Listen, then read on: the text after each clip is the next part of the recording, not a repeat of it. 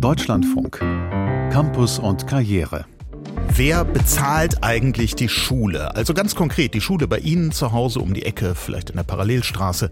Klar, die Lehrkräfte, die bekommen ihr Geld vom jeweiligen Bundesland. Das entscheidet natürlich auch über die Lehrpläne. Manche Euros, die kommen für den Digitalpakt zum Beispiel vom Bund, werden dann aber über die Länder verteilt. Und dann gibt's auch noch Gemeinden, Städte und Landkreise, die bezahlen nämlich die Schulgebäude, außerdem das Personal in den Sekretariaten, bei den Hausmeistern und auch die Ganztagsbetreuung, die ab 2026 kommen soll. Da gibt es einen Rechtsanspruch. Alles das haben die Kommunen zu stemmen. Und weil deren Kassen oft leer sind, klingen ihre Hilferufe umso lauter. Auch heute waren sie zu hören beim Kommunaltag auf der Bildungsmesse Didakta in Stuttgart, wo unser Reporter Thomas Wagner zugehört hat.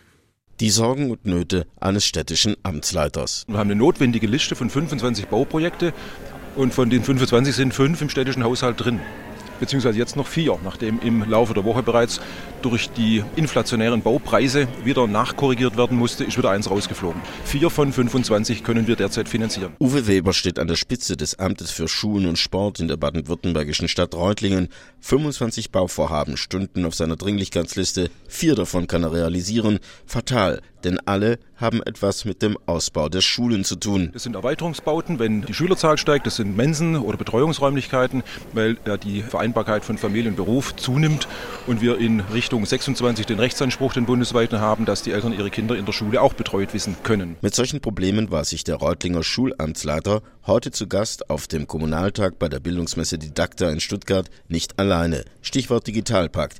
Mit insgesamt 6,5 Milliarden Euro sollen Schulen bundesweit unterstützt werden, um die Digitalisierung voranzutreiben und tatsächlich dort, wo noch vor Jahren ausschließlich Kreide und Schiefertafel die Klassenräume prägten, sitzen nun häufig Schülerinnen und Schülern an ihren nagelneuen Tablets. Schön und gut, meint Michael Makurat, Oberbürgermeister der Stadt Ditzingen und stellvertretender Vorsitzender des baden-württembergischen Städtetages, aber jetzt muss es weitergehen. Es ist sehr viel Geld investiert. Aber damit ist nicht erreicht, sondern jetzt müssen wir diese Infrastruktur unterhalten und auf die Zukunft sichern. Und dafür brauchen wir noch mehr Geld und das können die Kommunen alle nicht leisten. Es gibt keine Vereinbarungen, keinen Masterplan, kein Geld. Irgendwann, so Michael Markorath, gehen die Digitalpakt-Laptops kaputt. Irgendwann werden Ersatzbeschaffungen fällig. Und dann? Joachim Walter ist Präsident des baden-württembergischen Landkreistages. Wir sind seit Jahren an diesem Thema dran unter der Überschrift Schule im 21. Jahrhundert, weil da viele Unklarheiten da sind und weil wir häufig auch schon in die Bresche springen einbringen mit unseren IT-Abteilungen in den Landratsämtern.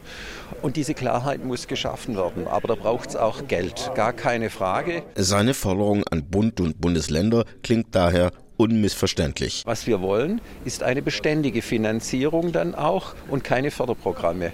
Denn Förderprogramme sind Strohfeuer, die erlöschen irgendwann und das können wir uns in dem Bereich nicht leisten. Zumal gerade Gemeinden, Städte und Landkreise in Zukunft bei der Finanzierung von Bildung noch mehr gefordert werden als bisher. Schule und Bildung müssen und werden hoffentlich zum absoluten Top-Thema in allen Kommunen unseres Landes, sagt Winfried Kretschmann, grüner Ministerpräsident in Baden-Württemberg. Nur ein Beispiel, wenn wir mehr Bildungsgerechtigkeit in unsere Schulen bringen wollen, dann müssen wir die Betreuungsangebote ausweiten und verbessern damit zum Beispiel alle Schülerinnen und Schüler eine ordentliche Hausaufgabenbetreuung bekommen, ein ordentliches Mittagessen.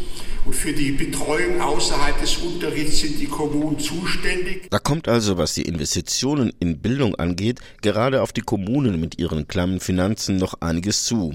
Zwar sicherte Kretschmann auf Baden-Württemberg bezogen zu. Das Land hilft ihm dabei mit, wie ich finde, sehr viel Geld. Allerdings müsse seinerseits der Bund auch den Ländern helfen mit wiederum sehr viel Geld. Doch damit nicht genug, dass der Bund häufig Förderprogramme für Bildungsinvestitionen mit einem, wie es Kretschmann andeutete, Dickicht an Regelungen und Bedingungen verbinde, gehe gar nicht und beschneidet die grundgesetzlich garantierte Zuständigkeit der Bundesländer für die Bildung. Also meiner Ansicht nach haben wir da keine gute Ordnung der Dinge sondern ein ungutes Programm Dickicht, das immer nur alles enorm verzögert und verlangsamt. Wir sollten uns deshalb klären, dass wir da eine klare Aufgabentrennung haben, aber den Aufgaben müssen die Mittel auch folgen. Und zu der Ergänzung des Bundes der Steuerzahler auf der Didakta auch richtig verwendet werden.